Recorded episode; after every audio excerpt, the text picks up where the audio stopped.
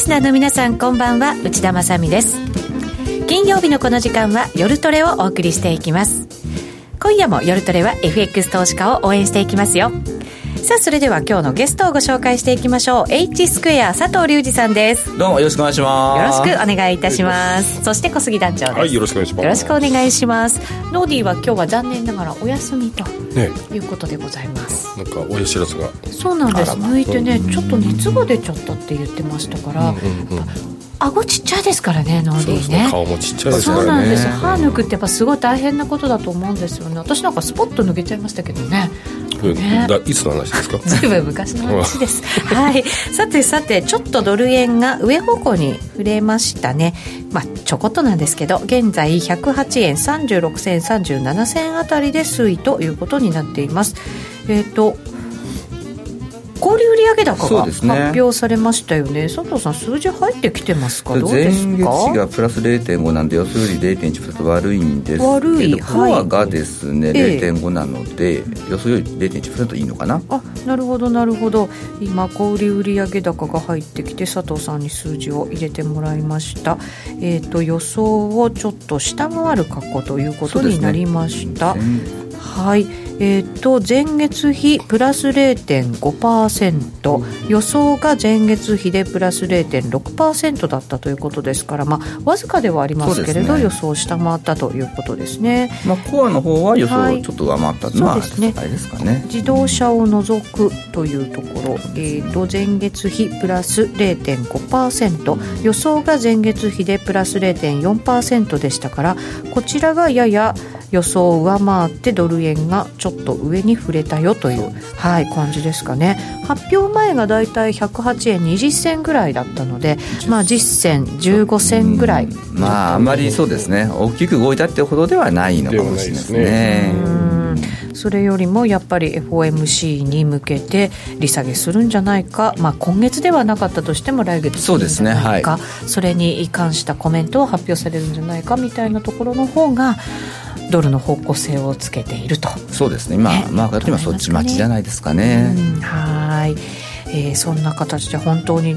FOMC で利下げがされるのかどうなのか。あとは金なんかも動いてますしね。原油もねちょっと動いたりしてますから。ちょっと世の中ねきな臭いというかね、ちょっと不穏な感じが漂ってましてね、そうですよスコーフムードがねなってますよね。なのでやっぱり今日のゲストは佐藤さんだろうということでお越しいただきました。タねどうなのか分かんないですけどね。ですね。原油のアナリストされてたり天然ゴムのアナリストをされていたしそして為替のまあそうですね。トもということですからね。やった佐藤さんだタイムリーというコメントをジェイドさんが入れてくださっています。あありがとうございます。います。えー佐藤さんはコモディティも解説できるからこういう時は特にありがたしというコメントもいただいております、えー皆さんはぜひぜひ番組のおー YouTube ライブがございますのでそちらご覧いただきながら連動したチャットでもご意見ご感想そして質問などもお寄せいただきたいと思います。それでは今夜も夜トレ進めていきましょう。この番組は真面目に FXFX プライム by GMO の提供でお送りしますお聞きの放送はラジオ日経です。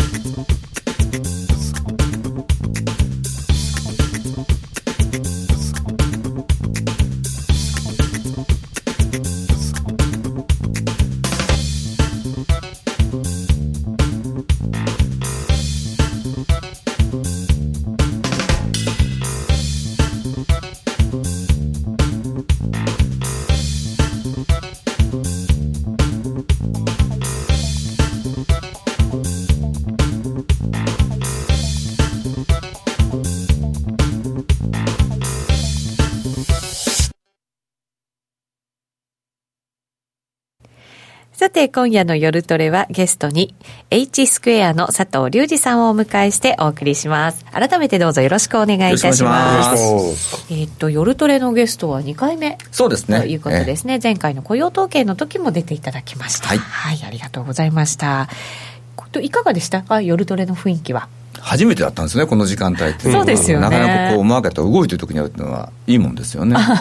やっぱりそうですよね。佐藤さん自身もトレーダーで。そうですね、はいちょっとオーダーしようかなとかね、誘惑に駆られたりしながら。そうですよねメッセー。ジあったらどうですか？これリアルで。リアルでねそうですよ。それ今度ね、ぜひね、企画したいところではありますけれども、えっ、と、先ほどもお伝えした通り、アメリカの小売売上高5月の分が発表されまして、ドル円ちょこっと動きました。ユーロドルも下にちょこっと、えー振らされたような感じですね。改めて数字、前月比プラス0.5%という数字です。予想ではプラス0.6%でした。ただ、自動車を除くというところは予想を若干上回った数字ということになりましたので。あと前月の数数値がちょっと情報修正されてるみたいですね。ね多分そのあたりが交換されてドル買いになってるようですね。なるほどなるほどそのあたりもあってぐっとお上に伸びた。まあ伸びたといっても15銭ぐらいと、ね。ねいうことなのでそれほど大きくはないんですが今後もちょっとその為替の動き入れながら番組進めていきたいと思います。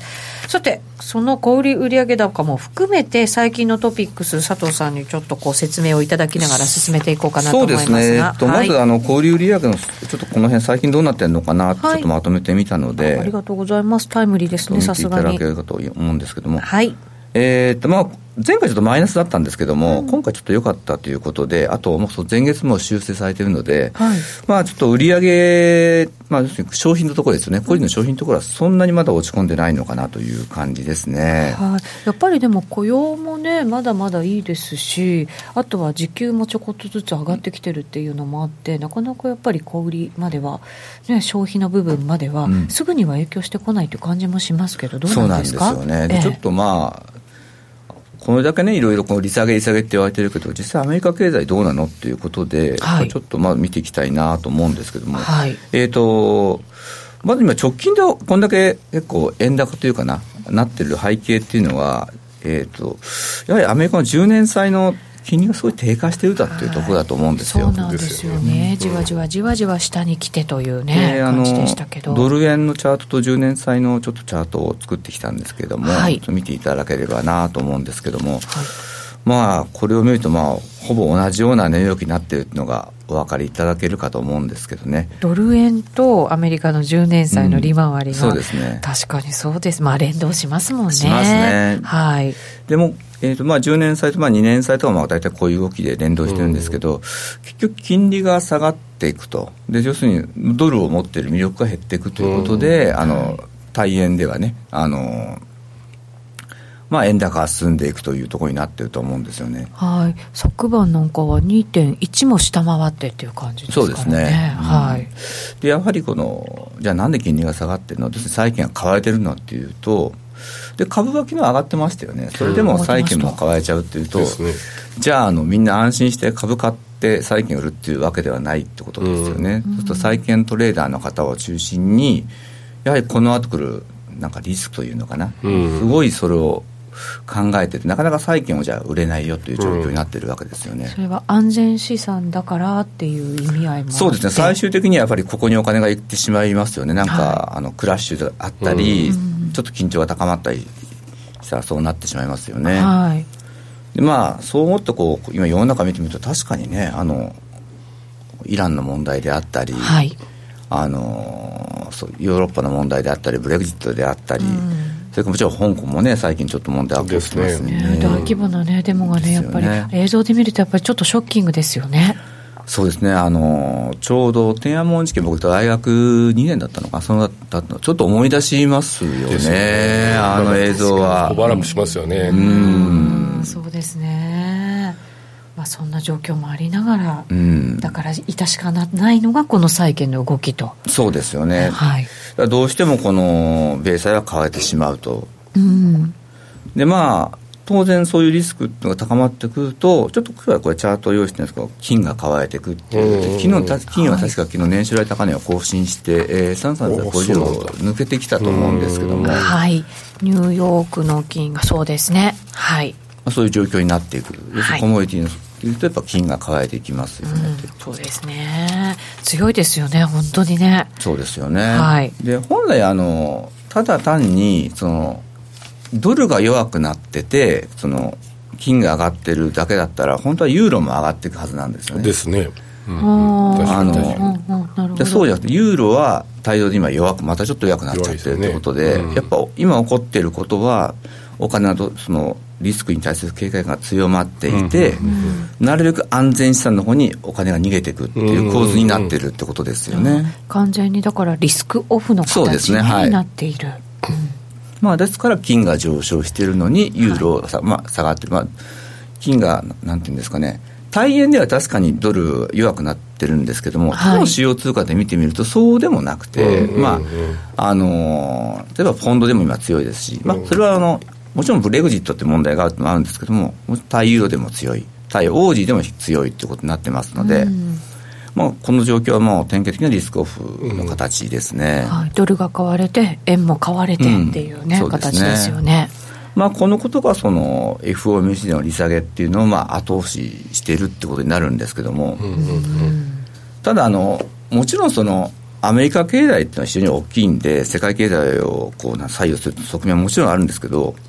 ただ FOMC の役目としては、やはりアメリカの 雇用を最大化させるっていうのと、インフレを起こさないっていうのがあるんで、はい。でそれをもとにじゃあ FRB どう動くかっていうことでまずあの前回3月20日のドットチャートをちょっと見ていただきたいんですけど、はい。えっとこれを見るとですね、えー少なくともこう利下げっていう意見はなかったんですよ、3月20日時点ではえー、と今から3か月ほど前うん、そうですね。ですね。FRB はい。の参加者は全くそんなことは考えていなかったということがよくわかるんですけども、うん。ここからじゃあ一体何がっていうねことですけど、うん。まあ一番あれなのは、まあ、米中関係の緊張っていうのはマーケットガラッと変わりましたよね。それまでトランプさん非常にもううまくいくようまくいくよっておっしゃったのが、えーちょっと5月4月の下旬ぐらいですかね。急に雲行きが変わってきて、そうですね。だから日本もゴールデンウィークに入るまではあの株も高かったわけですよ。そうですよね。で開ける直前に、あやばいっていう感じになったわけですもんね。まあね、あのーそこでちょっとマーケット大きく変わってしまったんですけどもね、はい。でまあ、じゃあ、アメリカの経済どうなのってことなんですけども、例えばこの ISM とか見てる見るとですね、うんまあ、これ皆さんあのよくご存知かと思うんですけども確かに製造業悪いんですよ。うんはい。あのえっと青い方が製造業。そうですね、はい。まあもちろんこれ対中貿易のことがあるんですけどもただその一方このこの黄色とあのオレンジ色の方かな非製造業ササービス業に関して言うとまだ60を上回ってるということで。これでもアメリカの今の産業構造とか見るとやっぱりこう非製造業の方がまあ多いじゃないのっていう感じですよね。だからこっちが良ければそれでもまだ保たれてるっていう感じにはなるんですかね。もちろんそうなんですけども、ええ。とはいえやはりあとトランプさんの支持母体というのかな。どうしてもあの製造業が多いっていうのは一つありますよね。ああ確かにそうですね、でなんだかんだ言ってアメリカにも大きい製造業の会社いっぱいあります。GE もありますし、はい。あのボーイングだったりとかまあそういうのありますのでやっぱそこは元気がないっていうのは非常にやはりアメリカ系だったらよろしくないし、うん。あとこういう昔からの産業の方々じゃないですか製造業って、うん。あのちょっと政治的なことを言ってしまうとロビーストが力を持ってる業種体なんですよ、はいはいはい。なるほどね。あの例えばファン軍の方々にロビーストする力を持ってるかとそうでもまだね、うん新興勢力なんで、その、うんうんうん。政治っていう側面においてはまだその製造業の方々が力を持っているのでなるほど、ね、どうしてもこの人たちね無視とは言わないですけども、はい。あのそれはできないというところだと思いますね。まあ産業としては、えー、と非製造業の方が主流かもしれないけれども、うん。政治的にはまだまだ製造業中心だよっていう感じの、まあそうですね。はいうん。力関係はありますね。なるほど。そうするとやっぱりこのトランプさんはもっと無視できないっていうことになりますもんね。まあそういう中であのちょっとメキシコとのねあの関税を引き入れるとか、ああいうそうですねよく言ったなあんなことを思ったんですけども、はい。ただあの最近皆さんこう大体気がついてきてると思うんですけどトランプさんでこう最初にはったりをかましてまた引いてきますよね。そうですよね。うん、その辺はうまいですよね。うまいですよね。うん駆けで引きがね、そうですよね。まあ、今回も案の定1週間ぐらいでこう何もなかったとはまあ言いませんけどもかなり引いてきたのでまあ、やっぱりそうだったのかなっていう。自作自演ねしますもんね。しますね。それでマーケット振らされるんでねそうなんですよね。変わったもんじゃないよっていうね、うなんか気には毎回なりますけどね、まあ、トランプさんはねそういうマーケットを気にしてる大統領だとは思うんですけども、えー、それを、まあ、ちょっと禁じ手っていうかね やってくるなって感じしますね。うん確かにそうですね、まあ、だからこの製造業の方がまが、あ、悪くなってきたっていうところはやっぱりちょっとこう見逃せないところではあるわけですよね。あそうですね。ここ要注意でしょうね。で同じくちょっと注目したいのが住宅販売ちょっと見ていただきたいんですけども、はい、えーとこれはですねあのブルーの、えー、とこ棒棒グラフのが、これが中古住宅、で、アメリカのマーケット、住宅のマーケット、非常に中古住宅がメインのマーケットなので、あのこっちがまず指標になります。はい、で、これだと新築がこのオレンジというかな、この赤いやつなんですけども、これ見ていただけると、あのやはり2016年、17年をこうピークに少しこう落ちて右肩下がってきてるなっていうのが分かるかなと思うんですけども。じわーっとね、うん、なんとなく。はい。で、あの、3, 3月頃かな、ちょっとポンともっとこれ、金利がちょっとあの下がったんで、あれしたんですけど、やっぱり大きな流れとしては、ちょっとこう、そろそろ天井をつけてきたかなっていうのはありますよね。中古住宅はなんとなくじわりとなんとなく天井をつけて、ただまあ、えっと、新設新築の方は、これもどうなんですかね？これちょっと振れ幅が大きいんで、なんともなんですけど、まあ、まず、マーケットが10分の1ぐらいしかないんですよね。あ中古に来る。うん。あ。の日本ですやっぱ新築新築ですけどアメリカとかヨーロッパってこう建てた家にこう手を加えてって価値を高めるってまた転売するっていうスタイルなので、はい、非常に中古のマーケットが大きいですよね。なるほどね。そうすると、じゃあ、新築じゃなくて、やっぱ中古住宅の方をしっかりと見ていかなきゃいけない。うん、これがじわっと下がりつつある。これやっぱり金利がね、しばらく上がってたわけじゃないですか、そ、ねはい、その影響もあると思うんですけど、えー、このところ下がってきていて、うん、またこう活況になってくるなんていうことはどうなんですか、考えられないんですかね、金利が下がるのと、えー、あと、そうですね、一つ問題になってるのは、まあ、前回私出た時にちょっと述べて述べさせていただいたんですけども、やはり個人債務が今、過去最高なんですよね、アメリカの。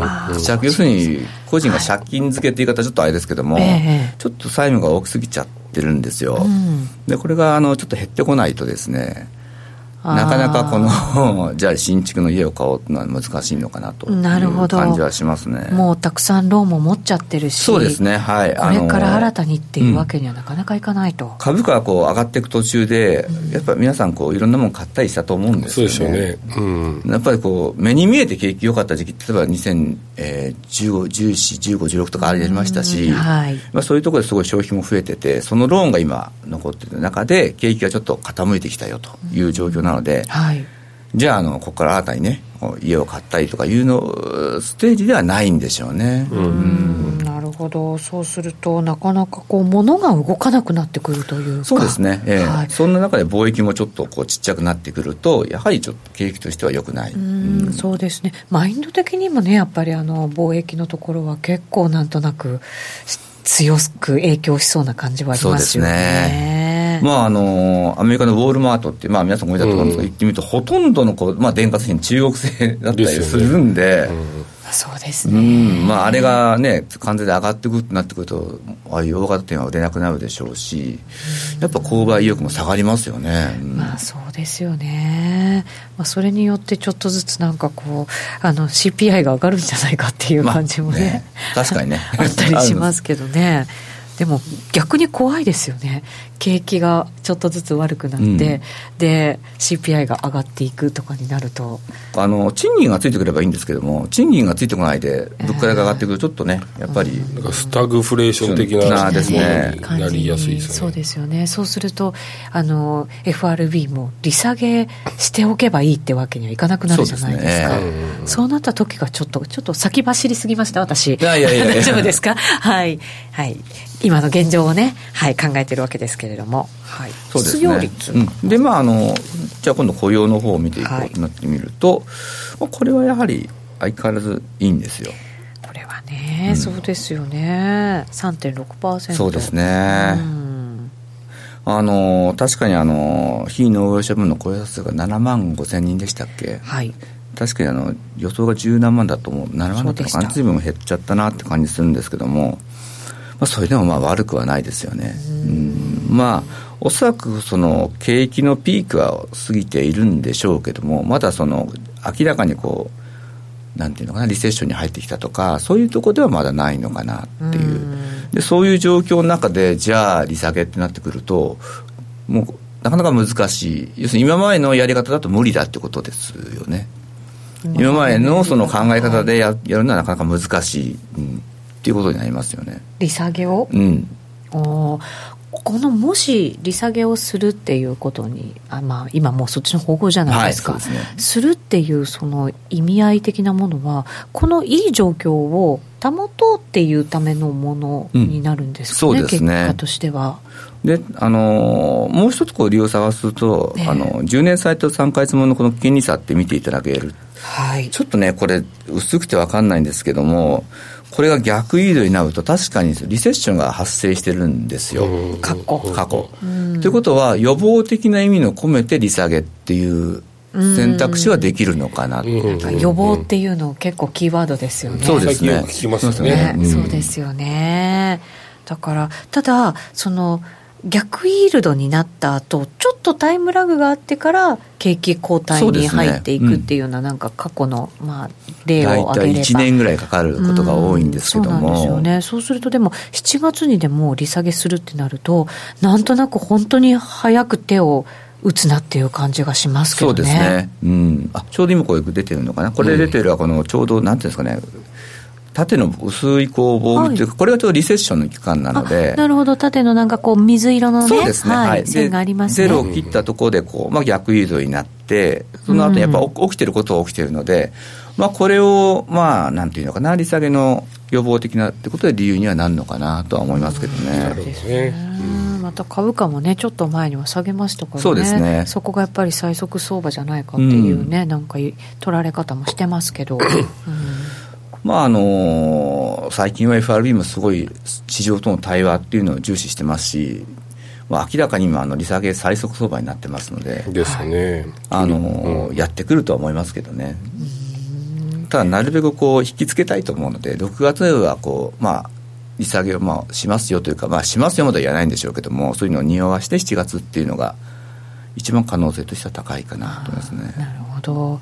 本当にじゃあ佐藤さんもしてくると利下げは。あのねこれしなかったら、逆にちょっとえらいことになるのかなっていう。えらいことっていうのはやっぱり期待してた向きが？ちょっと織り込みすぎてますよね、うん、ああ利下げをね、株もそうですね。為替も。為,、まあ、為替はまだあれですけど株が特に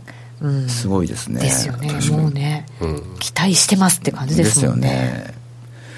ただまあ次の FOMC までになってくると7月になってくるとその前にあのアメリカの雇用統計もあるしあります。もっととってもあったら G20 もあるのでそこでこう事態が大きく変わる可能性もあるのでやはり実際先に動かすにしてもその2つのイベントは見たいんじゃないんですかね。だからまだ利利下げするよではなくやっぱりそういったものの経緯を見ながら、えーと、するときにはするぞっていうような、うん、そうですね。まずそれを、ニュアンスは出すでしょうね。6月ではまずそれを出していくと。うん。えーと、質問が佐藤さんはどのタイミングで利下げがあると見ていますか？という。えー、っとそうですね、まず一つのポイントは、もうちょっと未来、未来っていうか、さっきのなんですけど、G20 で米中会談がないと、開催がなかったとした場合ですよね。はい。ない場合は、かなりの確率利下げの高いかなと思いますね。それは米中問題がもう少しも解決する可能性が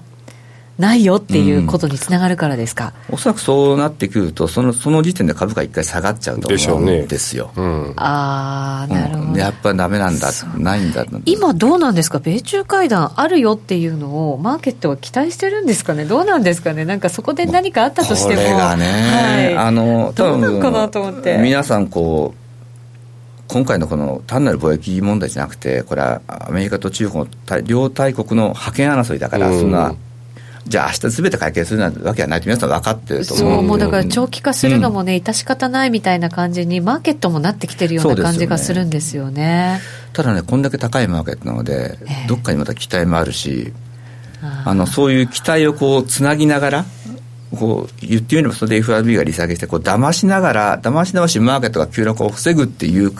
感じになってくんじゃないかなと思うんですよね。なるほど。買う材料にはなかったとしても今下げない理由にはなってるかもしれないですもんね。ですね、で景気サイクルでいくと明らかにアメリカってもう、なんていうんですか、衰退期に入っていくとこなんで、あの今までのね、こんだけ良かったんですからね、うん、正直言って、うん、下げないマーケットもないのでね、そこはみんな分かってて、ただその急落はみんなあの避けたいと言いましょう、うん、じゃあそうどうするのって話でだと思うんですよね。なるほど。いろんな材料でつなぎながらつなぎながら、うん、えー、まあ、緩やかな調整をそうです、ね、ということだと思うんですよね、それがベストシナリオですね。幅じゃなくて日柄調整でなんとかみたいな感じですか、急落が最も大きなリスクですよね。ですね。そうですね。大きく上がっただけにね、だから怖いですよね。また大きく下げるなんてことになったとしたら、またインパクトもね、ね、ありますよね、ね、そうですよね。そうはさせたくないとするならばアメリカも小幅な利下げとかをこううまく駆使しながら、ね、保っていく方向を選んでいく。ていうことです下げたり上げたりするんですか？それはさすがないのか、う。ん、ちょっとずつ下げていくんじゃないですか。小幅小幅ぐらいのね、うん、なんか3回ぐらいの利下げも織り込み始めてそうですね。あの年内少なくとももう先物マーケットは2回ですよね。織り込んでますね。2回ですか、なんか年内2回で来年1回みたいなね、そのなんか感じが一番なんか多いかもしれないですよねアメリカ衰退期、まあ、衰退期に入ってるわけじゃなくて、うん、そのなんていうんですか一番いいとこはちょっとこう右肩下がりつつあるっていうところですよね。じんわりね。じんわりね、まあ、そもそもトランプさんが大統領になった時自体でも利利上げをしてたわけですからあの時マーケット悪かったと思うんですよ、ね、それをあの減税やったりしてこう持ち直してきてるんで。確かにそうです、ね、あのちょっと頑張ってるなっていうかこう要するにき、まあ、消えはしないんですけど、ちょっと灯火を強くするためにこう、一生懸命こういろんな巻き込んでるっていう感じだと思うんですよ、正直言って。灯火を、うん、なんかでもね、しっかりしてる感じですけどね、うん、ちょっとなんとなく、一個なんか軽くついてた電池が一つ消えたみたいな感じぐらいを、そ、ね,、れでもなんとか保とうみたいなね、うん、感じもしますけれどね。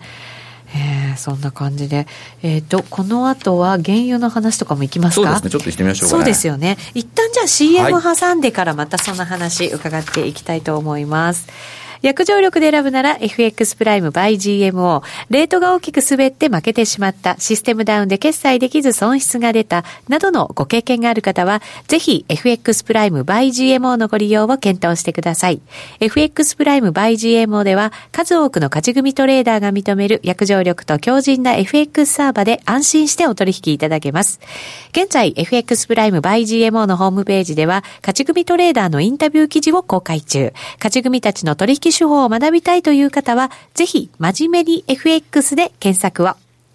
株式会社 FX プライムバイ GMO は関東財務局長金賞第259号の金融商品取引業者です。当社で取り扱う商品は価格の変動などにより投資額以上の損失が発生することがあります。取引開始にあたっては契約締結前交付書面を熟読ご理解いただいた上でご自身の判断にてお願いいたします。詳しくは契約締結前交付書面などお読みください。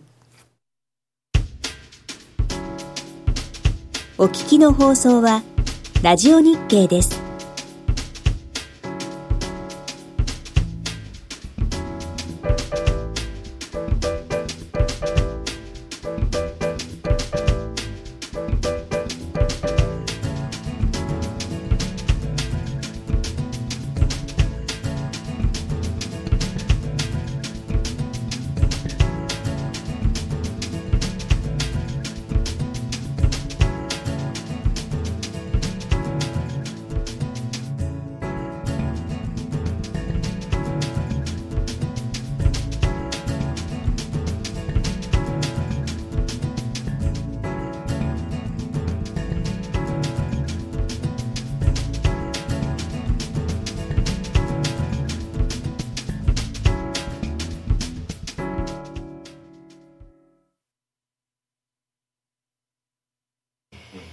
さて、今日の夜トレは佐藤隆二さんをゲストにお迎えしてお送りしていきます。います。引き続き佐藤さんにお話を伺っていきたいと思い ます。よろしくお願いします。原油がね、動いてるんで、リスナーの皆さんも原油来るというふうに期待をしてくださっていますが、そうですね。はい、うん、昨日もね、ちょっと大きく動きましたので。ちょっとホルムズ海峡の事件が、そうなんですよね。2隻の石油タンカーがということで、映像もね、やっぱりニュースなんか見るとちょっとショッキングな映像でしたね。そうなんですよね。うん、これまたなんか、安倍さんがね、イラクに行ってる時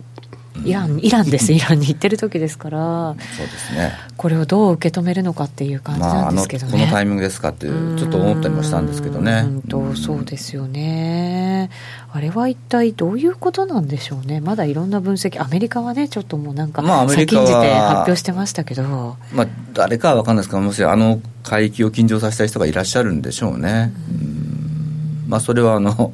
そのなんですかね、イランの海域はのまあ、方かもしれないし、はい、そうじゃないかもしれない、ちょっとそこは分かんないですけども、まあ、あそこは緊張することによって、まあ、確かに、なんていうんですかね、いい思いをするとかはよくないですけども、ななんですかね、そのちょっと儲かる方もいらっしゃるんでしょうし、はい、あのちょっと嫌な感じではありますね、正直言って。うんとそうですね。これがだからもうあのそのちょっと前からまたこういう攻撃みたいなものが始まっていたので、はい、すぐに終わる問題なのかどうなのかしばらくやっぱりちょっといろんな緊張がねありながらっていうことになるのかなと思いながらも見てるんですけど、そうですね、あのまだまだこの緊張っていうのは続くとは思いますね。でまああの確かにそのイランっていう問題イラン対、まあ、アメリカっていうふうに見られてますけども、はいイランの後ろにはとあのもちろん中国もあったりソ連もあったりするんで、まあ、ちょっとこういうこの番組で適切かどうか分かんないですけどいろんなところであのアメリカとロシアの代理戦争じゃないけども起こってるわけなんですよ。まあ、中国も含めてね、まあ、その中の一つとも言えるのかなと思いますね。いろんなところでね、そういうことが起こってますからね。あのー、正直その、ちょっときな臭い世の中になってきてるなと思いますね。本当そうですね。そんなわけで足元原油がこう、上昇したというような動きもあったわけですけれども、はい、その前はね、在庫がやっぱり増えてるということで、そうですね、4%ぐらいのマイナスがあったりとか、うん、ちょっとね、上下にね、大きく動いてますよね、あのー、そうですね、それまで非常に良かったんですけども、えー、3月ぐらいまで良かったのかな、ただその、あ、4月ですね、それで、やはりその米中関係が急に冷え込んでから、原油も、ずいぶん急落してきましたね、はい、結局、貿易がなくなるっていうことで、あの減るっていうことで、実際あの、航空だとか港湾の稼働率が落ちてるんですよね、世界中に。はあ、そうなんですね。ということは、要するに物が動いてないと、ね、いうことなので、はい、当然物が動かなければあの燃料である石油も使わない。で、それが、物が動かないと物も作らないということでもやはり全世界的に広がっていくわけですよね。はい。で本来だったらこの時期っていうのはアメリカのドライブシーズンに入ってくるので原油がの在庫が減ってって特にガソリンの在庫減ってって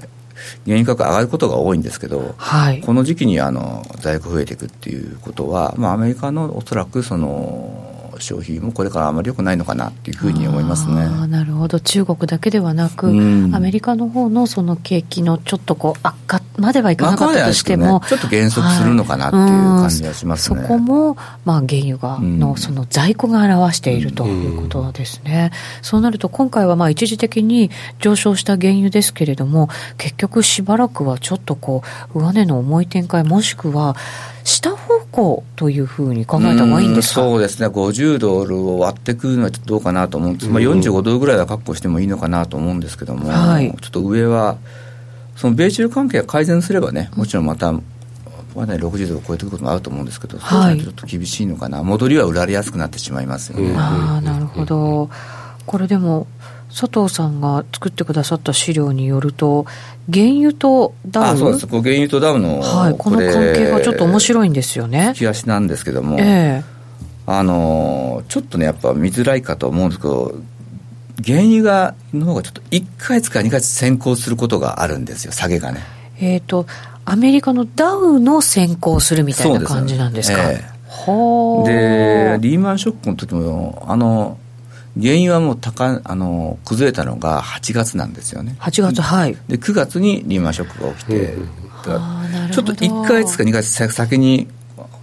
原油のが腰が砕けてしまってその後株価も落ちてくるっていうことが多いので。そこってやっぱりリスクを取ろうとするお金じゃないですか、ね、なんかねやっぱり原油とかって。そのだからやっぱり何かを察知して早く動くっていうことなんですかね、うん、おそらくお金がこう戻されてキャッシュに変わっていくんだと思うんですよね、うん、あのそうなった時にまあまあ、原油のマーケットは大きいですけども、為替とか株式比べたらちっちゃいので、うん、一番こう、感濃度がいいというのかな、はいはい、お金が控えたときに、うん、で、そのお金を引く波が株に来るっていうことかなと思ってるんですけども。なるほど、そうすると、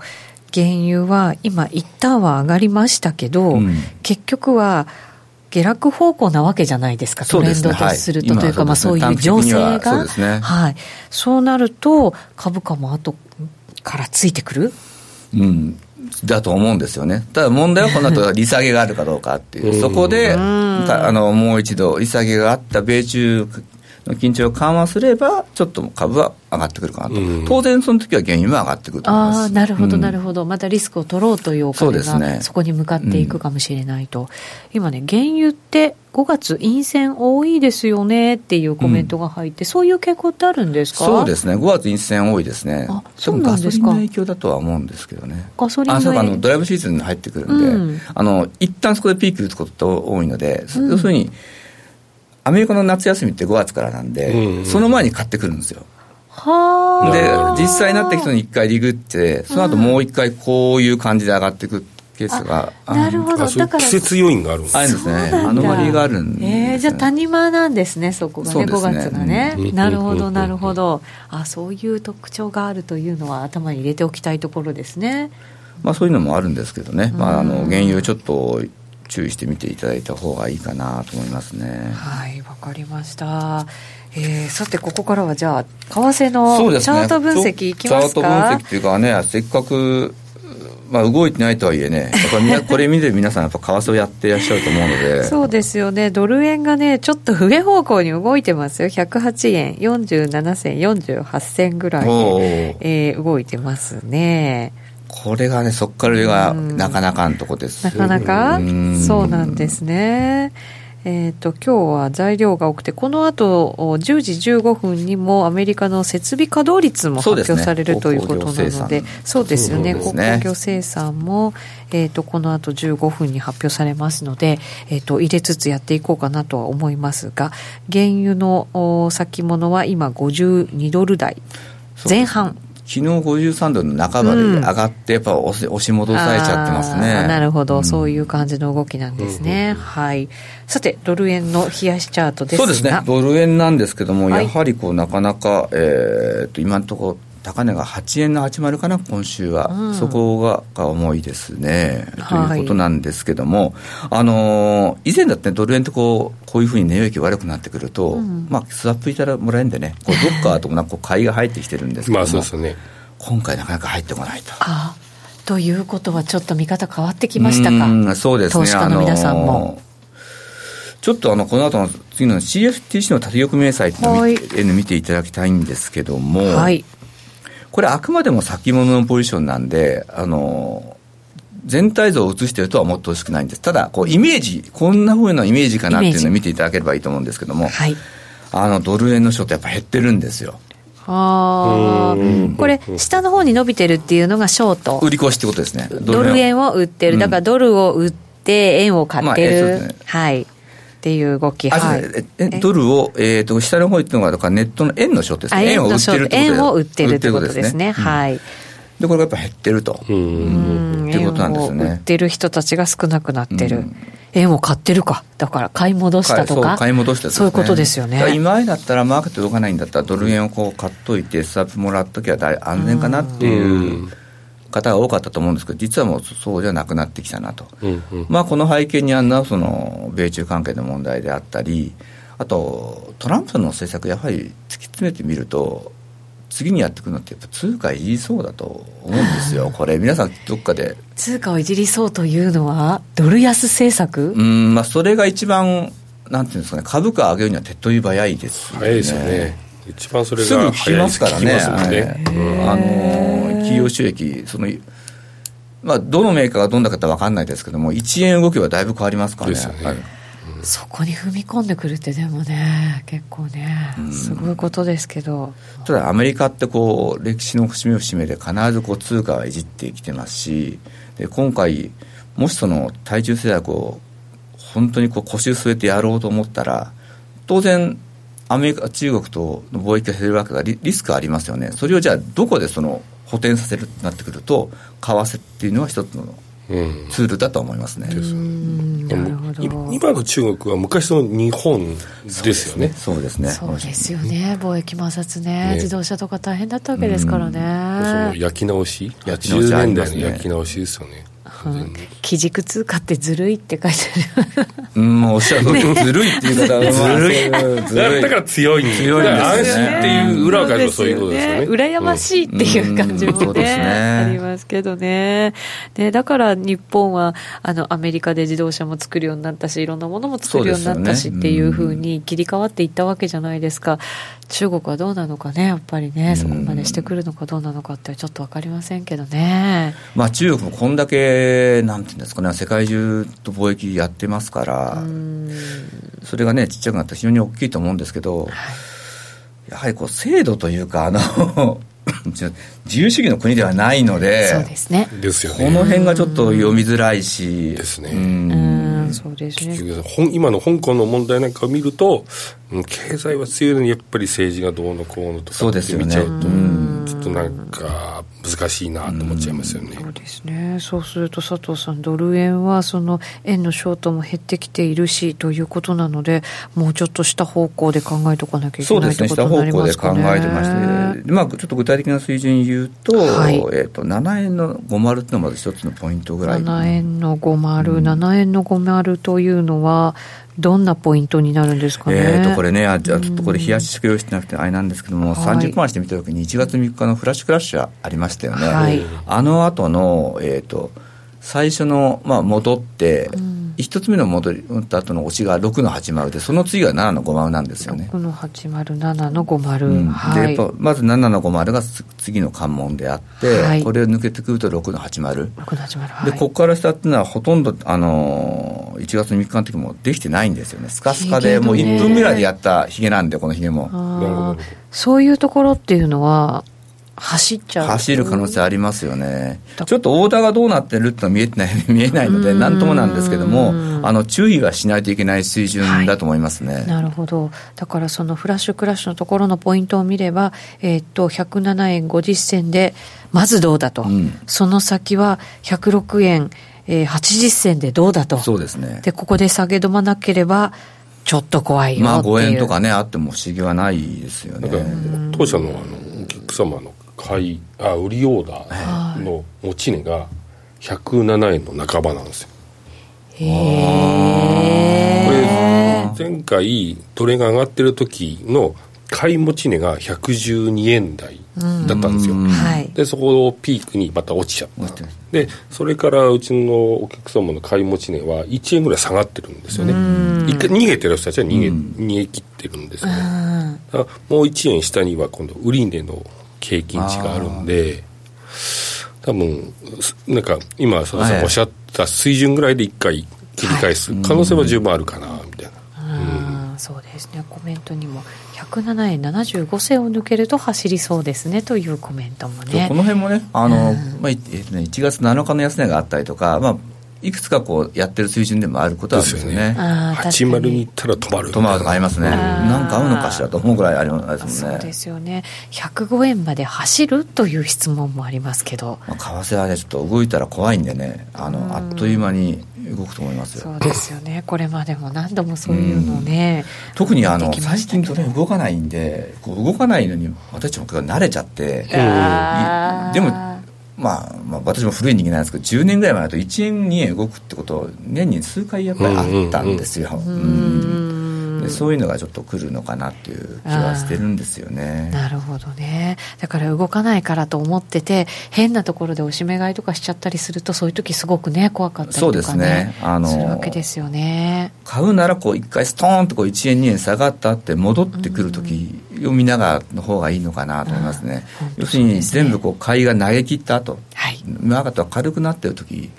だったらその、まあ、買いっていうのはありかなとは思うんですけども。マーケットが軽くなるっていうのってやっぱ値動きとかで分かったりするんですか？あの結局ストーンと落ちたりするのってストップロスがあって、ね、スピードがある時軽いっていう感じのイメージなんですか？あの値動きが軽いっていうか値幅が出るってことですね、うん、短い時間の間に値幅が出るときにはそうですよね、軽くなっちゃうとですよね。なるほどなるほど。いろんなしこりみたいなものを巻き込んでなんか消してみたいな感じ、そういうのが全部なくなってじゃあ新しい貝が入ってきてっていうところになってくると比較的軽くなってきますよね、ああなるほど。じゃあそういうのを見つつまあ貝で入るならそこですね。そうですね。ただ大きい長いとしてはねちょっとやっぱり弱いかなと思うので。うんえー、利下げしたら円安になる可能性はありますかという質問も入りましたけど利下げして円安になるってことは株価がすごい上がってくる時ですよね、ああ、うん、リスクオンみたいな感じその状況になれば可能性はありますね。なるほど今までのだから QE みたいな感じのイメージですかね。うん、何か政策剤をしたから、よしみたいな感じの。でもし黒田さんがさらになんかどんな策を出すか分かんないからまた緩和的なことをやってくるとそこの場面ではあるかもしれないですね、うんまあ、黒田さん、何でもやるようなこと、また ね、言ってますよね。ますよね。確かにそうですね。何があるのかよく分かんないですね。でも日本だって、そう簡単には動けないですもんね、対アメリカもありますし、あと消費増増税がね、やっぱりあったりすると。まあ、それ財政ですよね。ね。でその後の景気もし悪化した場合の手も取っときたいみたいなのもやっぱあったりするんですかね。いやちょっとあの前回の消費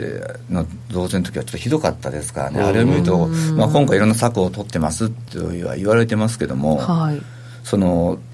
増税しました、そのためにまた米中関係だったり、どっかの地域で緊張が高まって、それどこの話じゃなくなってしまうので、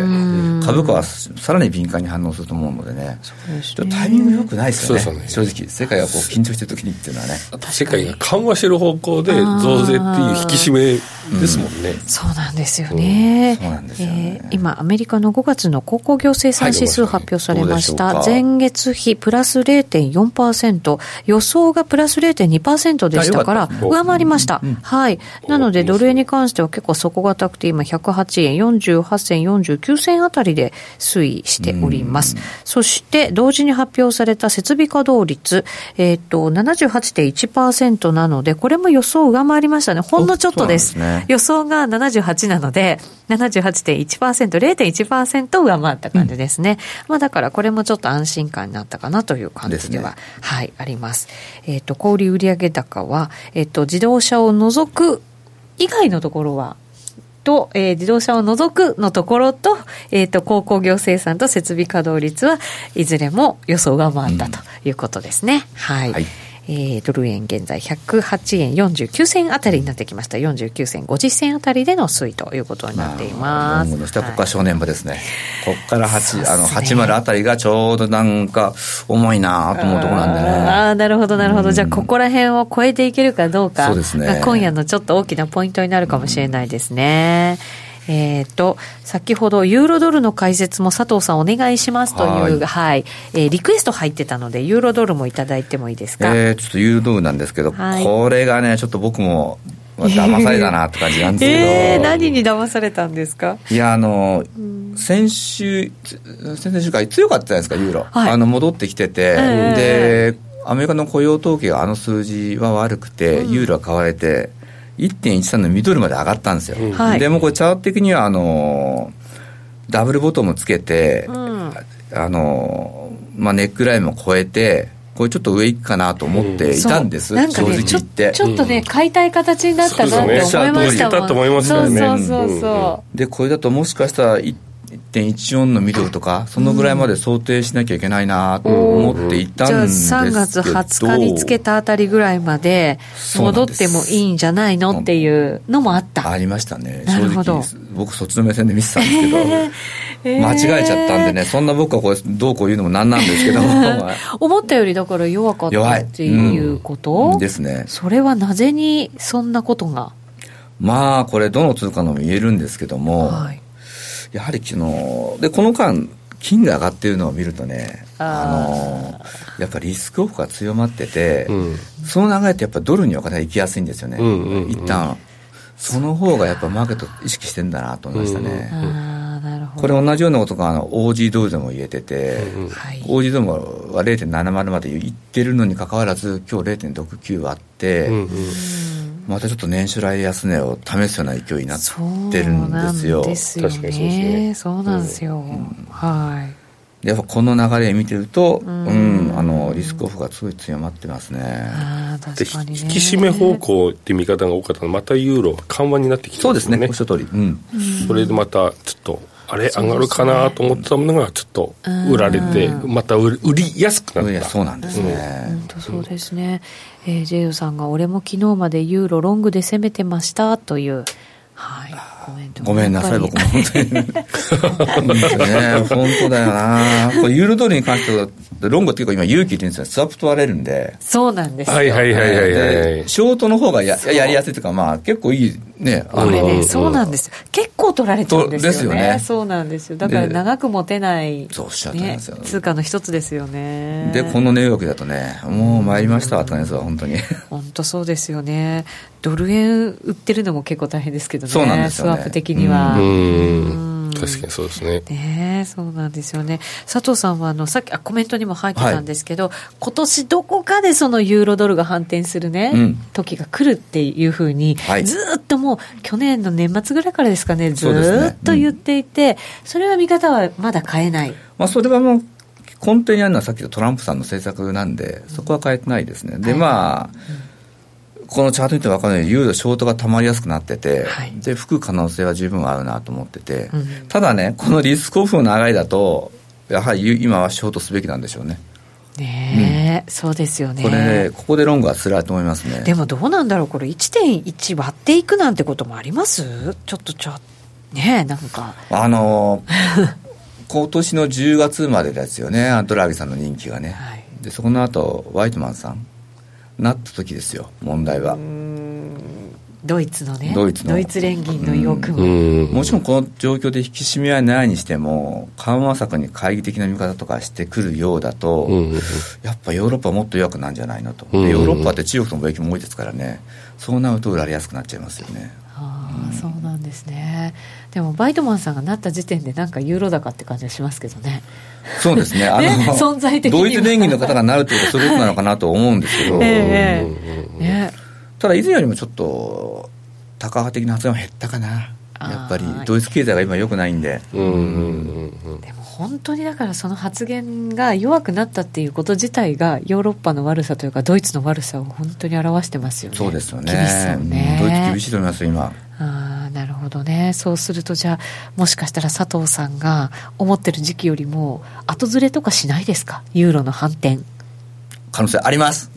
今のうち謝ったとこかなと思いながら。ちょっとね、声裏が裏返ってた、ね。声、今日一で高くなりましたもん、声が。あのー、ユーロよりも、だからドルが、ドル円が来ちゃったんですよね。なんかその分ドル円いっちゃうかなっていう。なるほどね。ユーロ、ユーロポンドだとユーロね、強いじゃないですか。そうなんですよ。うん、で、1.11割んなかったのそのせいがすごい大きくて、うんうん、ユーロポンド、ユーロ変えちゃってるんですよね。あユーロが合ってますね。そこではね。ユーロ通り見ちゃダメなんですよね。そうユーロポンドのチャート、わあ、まとめればったのすごいんですよ。えー、そうなんですかもう十何連動とかすることがあってね。えー、それすごいですね、トレンドがね。ねいや、あれユーロポンドのことだと僕言えないですからね、これ。お前、とんだ詐欺師だなって言われちゃいますからね。違うよ何聞いてんの？って、ユーロポンドだよって言わないといけない。そうそうそう。聞いてなかったのって。そんな。ユーロドルですよね、佐藤さんね。ね。はい。誠実だって書いてありますよ、佐藤さん。はい、じゃあそんなユーロなんですけどユーロがね、ちょっと実はこれも面白いな、うん、これこそショートが面白いのかなと思ってて。やっぱ円絡みはね。やっぱ円が強くなってきてるのとユーロが弱くなってそうすると両方とも売り売りになってくるので、はい、で実際直近は123円の2030が上値になって落ちてきましたね、でこれちょっと水準非常に重要で今122円台です。21円台入ってんのかな、もう多分。今ね、121円80、87円、ね、88銭ぐらいですね。で、今の流れが続くと、おそらく121円の前半とか、もしかしたら120円で突っ込むのがあるかなと思いますね。おまあ、前回お越しいただいた時にユーロ123円割れてきたら面白いよねっていう話をされてそうだったんね、まあ、そこで跳ね返されてレンジになってるもんねって話をされてたんで、抜けてきたんで面白くなってきましたよね。これってこのフラッシュクラッシュの時につけた安値って佐藤さんお持ちいただいたものだと118円のミドルじゃないですか、はい、そんなに幅ないっすよね僕この118円っていうのは年内通ると思います。ねえ、うん、なんかいっちゃいそうな感じに見えてきますよね。そうですね。あのすると。ドル円がとです？ね今108円じゃないですか。106円台とか突っ込んできたら十分ありますよね、うんちょっと佐藤さん小声になってないですか？いやいや、うん、ちょっとね。ありますよね。ちょっとちょっとそれ美味しい話だからこそこそ話しました今。この通貨面白いですね。あそうですか、うん、ユーロドルじゃなくてこっちの方が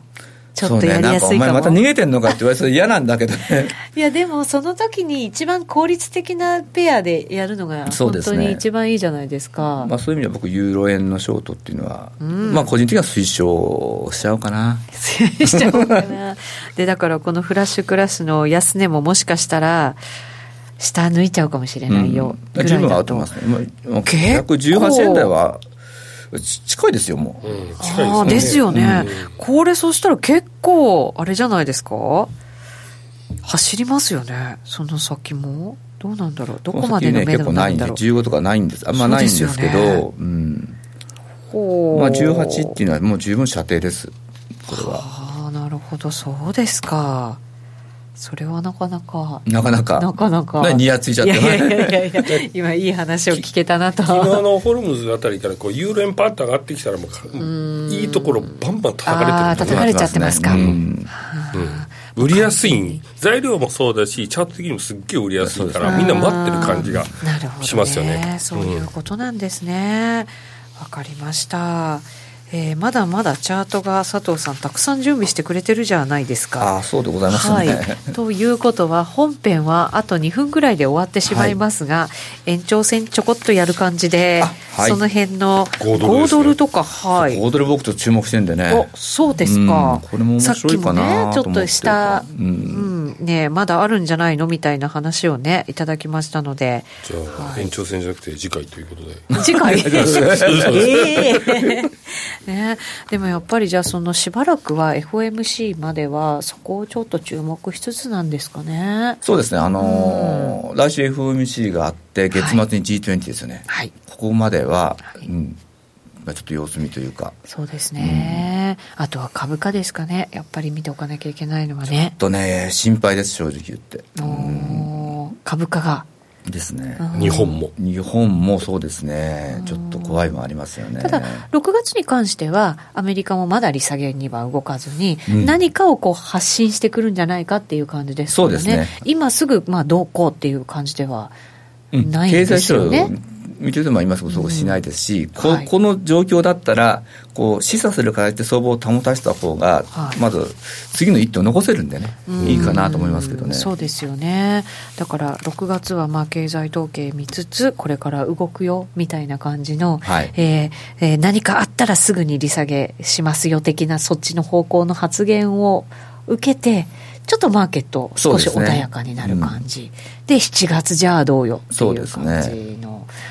まあ G20 でもねこうお互いこうリップサービスでちょっといい雰囲気になるかもしれないけどこうお互い本を書いて言うこと違うんだよねこれ。そうですね。そこも要注意ですね。まあどこも二枚舌ですもんね。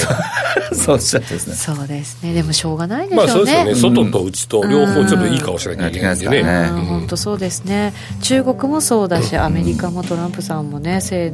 挙に向けてやっぱりね二枚舌さらにやっぱりね滑らかにいろんな舌がこう出てくるんだろうな。ベロンベロンベロ。ンしてるんじゃないかななと思いますけどね、えー、さてまだチャートがありますのでこの後延長戦で佐藤さんに引き続きちょびっとお話伺っていきたいと思いますお時間ある方はぜひ引き続き YouTube ライブでご覧になっていただきたいと思いますラジオの前の皆さんとはそろそろお別れとなりますまた来週ですこの番組は真面目に FXFX プライム by GMO の提供でお送りしました。